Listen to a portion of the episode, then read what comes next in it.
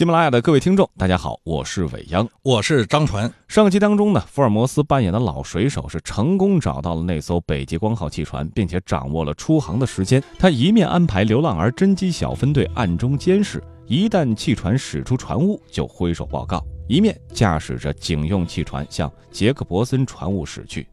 福尔摩斯似乎做足了捉拿嫌疑犯归案的准备，不过这样的安排还是引起了琼斯警官的质疑。他说：“不管这几个人是不是真的凶手，你的准备已经是十分周密的了。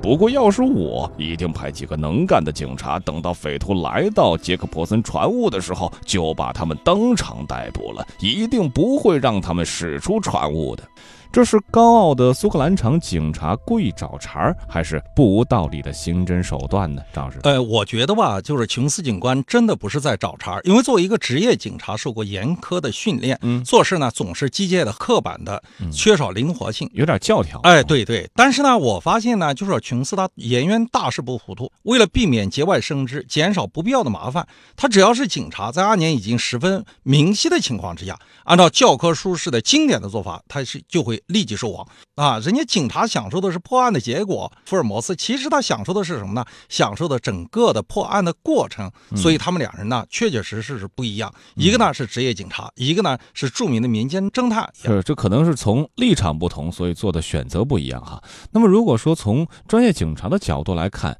福尔摩斯这么去做，可能会带来怎样的后果呢？比如说在水上缉凶。这个控制的范围是不是更大了一点？不太好把握，这是肯定的。因为什么呢？就要提前收网，有百利而无一害，可以保全证据，可以减少不必要的伤亡，对不对？水上追击那风险太大了，它很难发挥警方的人员的优势和技术的优势，嗯，对吧？水面辽阔又没有遮挡，你说这警方的船它很难预先埋伏。所以呢，如果追逃的船只用的多了，容易被对方发现；如果船少了，又很难处置险情。犯罪嫌疑人如果他分头跳水怎么办？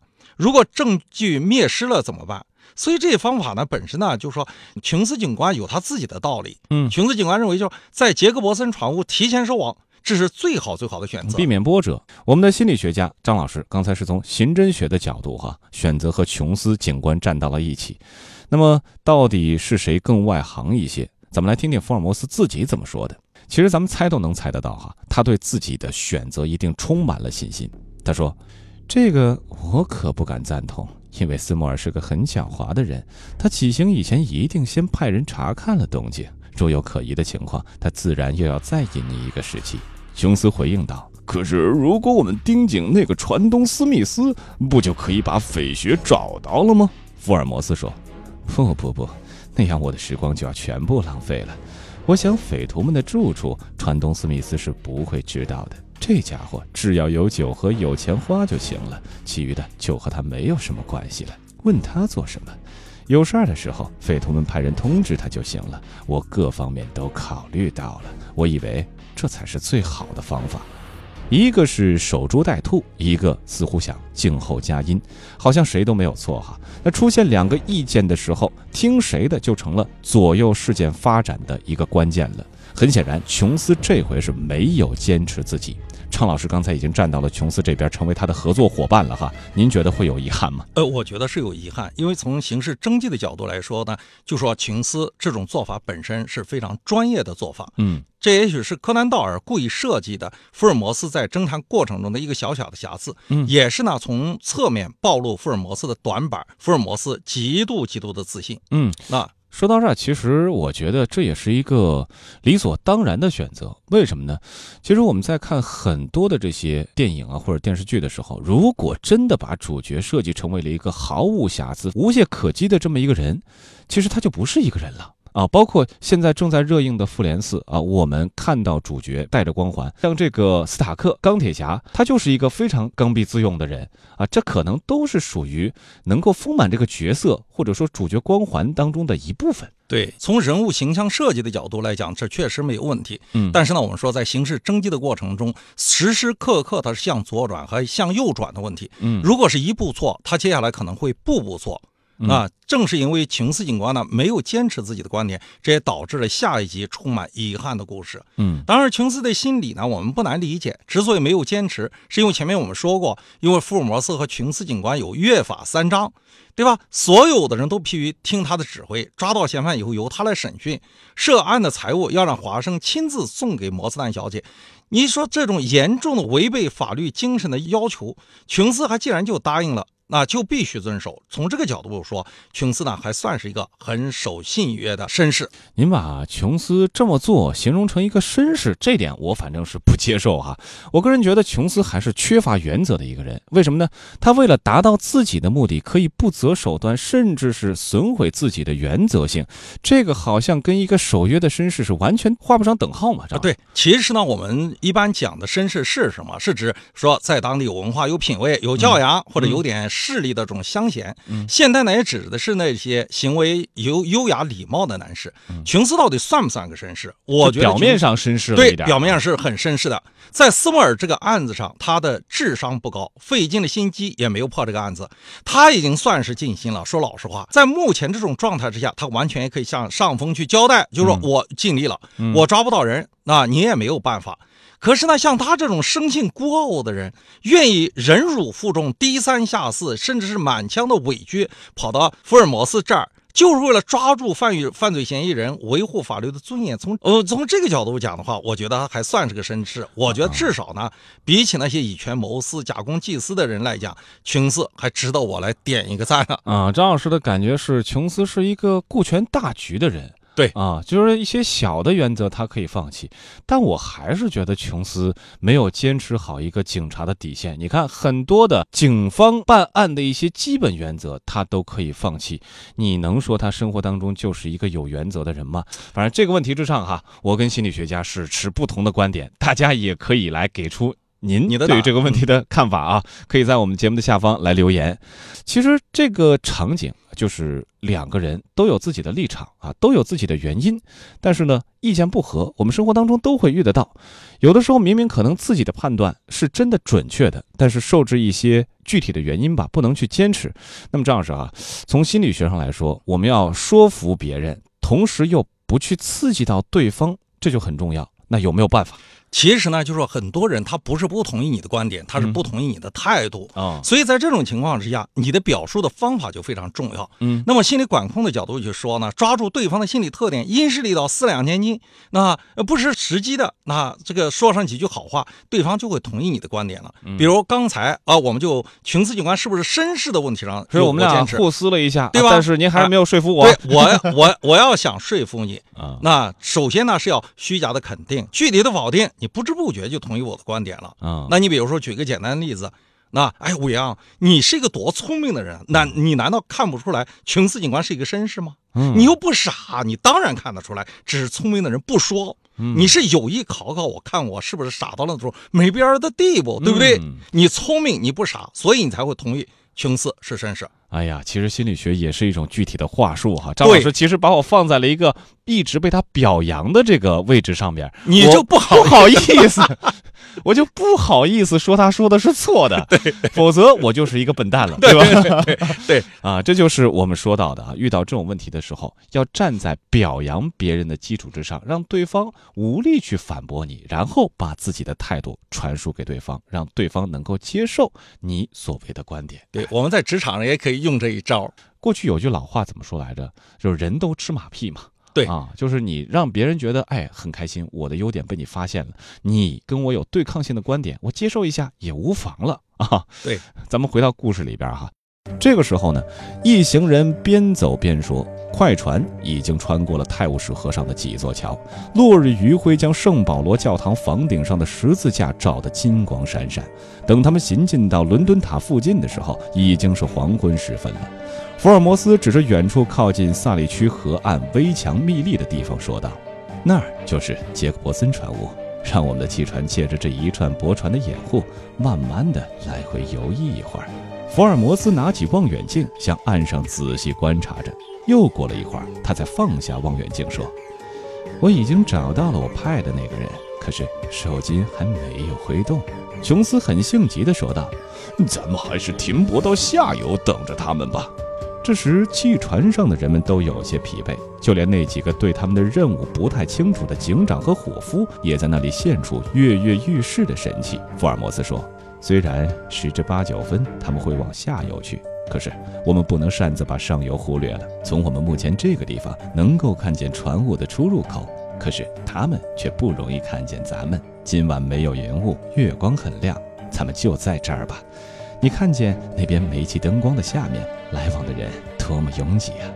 正在一行人对工人们的各色装扮品头论足之际，福尔摩斯急促地说：“你们看，你们快看，你们看见那条手巾了吗？那边却有一个白色的东西在挥动着。”随着信号的发出，机器骤然间便发出了一阵震耳欲聋的轰响，水面上立即就划过了一道白色的波纹。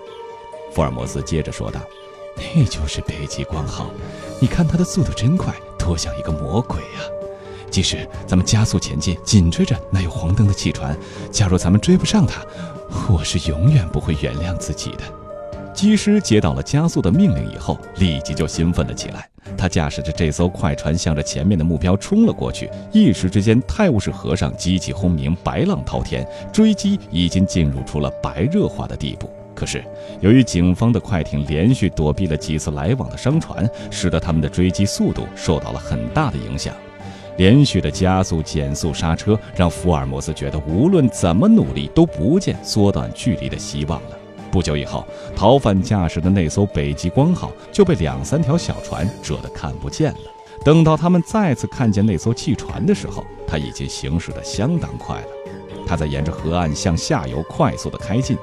琼斯看了，只是摇头，说道：“这船神速极了，咱们恐怕追不上它。”福尔摩斯说：“咱们必须追上它，伙计们，快快的加煤，尽全力赶上去，就是把咱们的船烧了，也要赶上它。”你看，从这几句话我们可以看出，琼斯非常理性，福尔摩斯非常感性。琼斯说追不上是基于现有的情况做出的精准的判断，是说明呢，此时的琼斯已经开始考虑，如果我们追不上北极光号这艘汽船的话，下一步我们怎么办？这就是受过职业训练的警察的职业性思维。而福尔摩斯说呢，我们就是把船烧了，也要赶上它。除了说明他的感性以外，也说明福尔摩斯在这个问题上是没有后续的预案。嗯，或者说福尔摩斯也是孤注一掷了。琼斯可能作为警方来说，至少还有周旋的余地，但是福尔摩斯要证明自己，这次绝对不能有任何差池，所以只能在速度上一赶再赶。但是呢，在这个追逐的事件中，福尔摩斯实际上是主控。嗯，那作为主控来讲的话，你可以在事前、事中和事后都有多种预案啊。对，否则遇到非常的情况，你怎么去解决？是。所以在这一点上，我们也看出琼斯比福尔摩斯还要来的更加的缜密。没错啊，在这一点上也能看出，其实这会儿福尔摩斯是稍微显得有点失了方寸的。随着时间的推进，船舷上的一盏大黄灯向前方射出了长长的闪烁光束，前面远远的一个黑点就是北极光号，它后边有两行白色浪花，说明了它航行的神速。那时河上的大小船只很多，它们横穿侧绕着飞掠过去。福尔摩斯向机器房喊道：“伙计们，快加煤，多加煤，尽力多烧蒸汽，往前赶！”这时，快艇距离对方的汽船已赶上了不少，再有几分钟，也许就要追上他们了。可就在这时，不幸的事儿来了：一只汽船拖了三只货船横在面前，幸而汽船急转船舵，才避免了和它相撞。可是等到他绕过他们，继续追下去，北极光号已经走远了，距离他们足有两百多码。不过还是能看到它。他们过了吸引船坞和长长的戴特福德河区，又绕过了狗岛。以前只是一个黑点的北极光号，现在已经看得很清楚了。琼斯把探照灯向前直射，照见了船上的人影。一个人坐在船尾，两腿挎着一个黑的东西，旁边还蹲伏着一团黑影子，好像一只纽芬兰狗。一个男孩把舵，从锅炉的红光中可以看见斯密斯光着上身在拼命地加煤。起初，他们或许还不能肯定这条汽船是否是在追赶他们，可是到现在已经十分肯定是的了。福尔摩斯那时已经把手枪拿在手里，华生看见了那个奇形怪状的传说中的吃人的生番，他手里拿着一把手枪，围着一件黑色的好似毯子的东西，只露出了一副嘴唇极厚、牙根上翻、向前突出的脸。那是一副丑恶的足以令人丧魂丧胆的脸，让他终身都无法忘记那狰狞、凶恶、邪恶的面孔。他在向着华生他们狂喊乱叫，半兽性的暴怒在发作。我们常说一句话哈，吉人有天相，又说知人知面不知心。这方面呢，好像是咱们中国哲学向来的一个路数哈，就是一直矛盾着发展。那另一方面也给我们带来一个疑惑，就是面相真的和性格会有关系吗？会影响到我们的行为吗？张老师，嗯，其实的面相确确实实反映一个人的心理。刚刚我们提到了那个所谓的吃人的剩饭，说他有厚厚的嘴唇，牙齿上翻，自己的下颚呢是向前突出的，说他有凶狠啊等等。这个面相其实让我想起了谁呢？想起二战中的丘吉尔。嗯，丘吉尔其实就是一个什么呢？脸宽宽的。他的下颚是往前往前挺的，牙齿有点多少有点地包天的。从统计学的角度去说，大脸的男人要比小脸的男人更具暴力倾向。像丘吉尔，他就是个大脸的男人。嗯，额骨高的女孩性格呢，就比一般的女孩更加的倔强，不易屈服。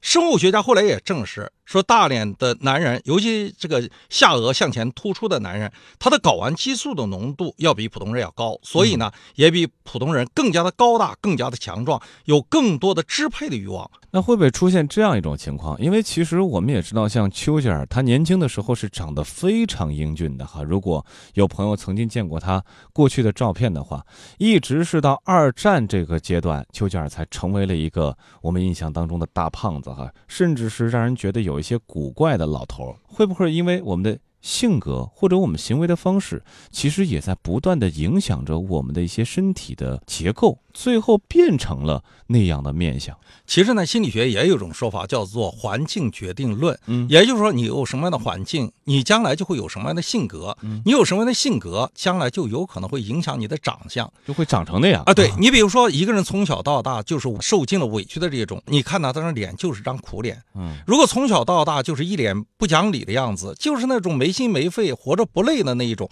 他那个脸上的表情就是那种喜笑怒骂，就是那种表情。所以呢，有时候我们说一个人的面相啊，确实能够反映着一个人的心理。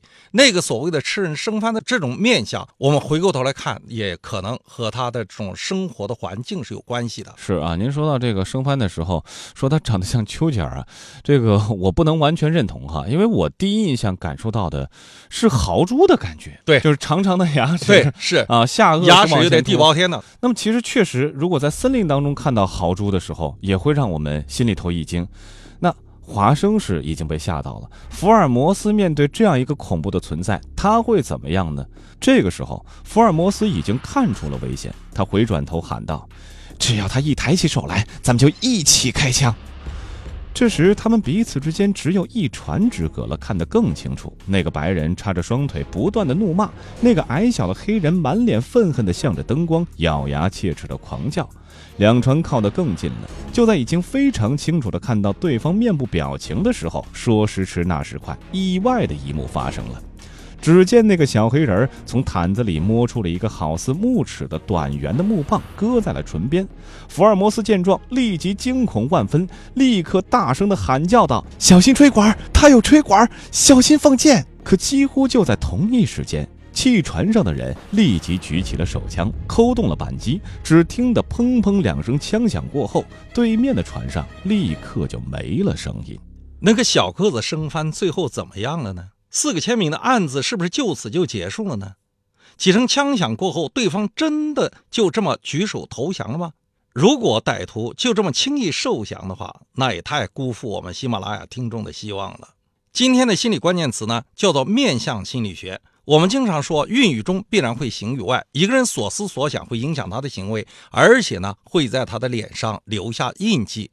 那么回过头来说，我们看到了他的面相，解读了他的面部表情，我们就能够从他的面相中了解他的过去、现在，甚至能够预测到他的未来。好，说完了今天的心理关键词之后啊，接下来给大家布置一个心理侦探题，叫做疑案真凶。事儿是这样的，李某的妻子被人杀了。李某说自己晚上喝点酒，回到家里的时候已经是深夜一点多了。因为担心影响二楼的妻子睡觉，自己就睡在了一楼的沙发上。凌晨五点钟，听到妻子在二楼喊救命，于是跑上楼去，看到阳台上有人影晃动。接下来就发现妻子已经死在了床上。警方接到报警之后，只用了三十分钟就到达现场。经过现场勘查，发现死者的头部血肉模糊，面部、颈部及胸部都有钝器反复击打的致命伤，阳台门上有喷溅血迹。死者仰卧在床上，脚底干净，背部有尸斑，室内无被盗的痕迹，阴道检出了精液为 AB 型。在死者的阳台上提取到了四个人的脚印儿，分别是死者本人李某、李某的小舅子以及隔壁的老王。经过遗体解剖，确定死者是 B 型血，李某是 A 型血，小叔子和隔壁老王都是 AB 型血。据邻里反映，李某的妻子与隔壁的老王过从甚密，有人怀疑是隔壁老王入室做的案。各位啊，您对于这道题有怎样的分析和判断呢？欢迎大家哈在我们的栏目下方来给出答案。但是呢，我们接下来不会在节目当中继续公布答案了。如果想知道这个案情的具体心理学和刑侦学的分析啊，大家记得一定要添加贝克街二百二十一号房东这个微信。微信的具体搜索方式是。f r m s 幺零幺，添加他为好友之后，我们会有工作人员拉你入群。各位的留言，我们也会不定期的进行回复，发出我们的专属奖品。喜欢我们的节目呢，就请订阅《福尔摩斯探案集》第一季《凝视生命的黑箱》。咱们下期再会。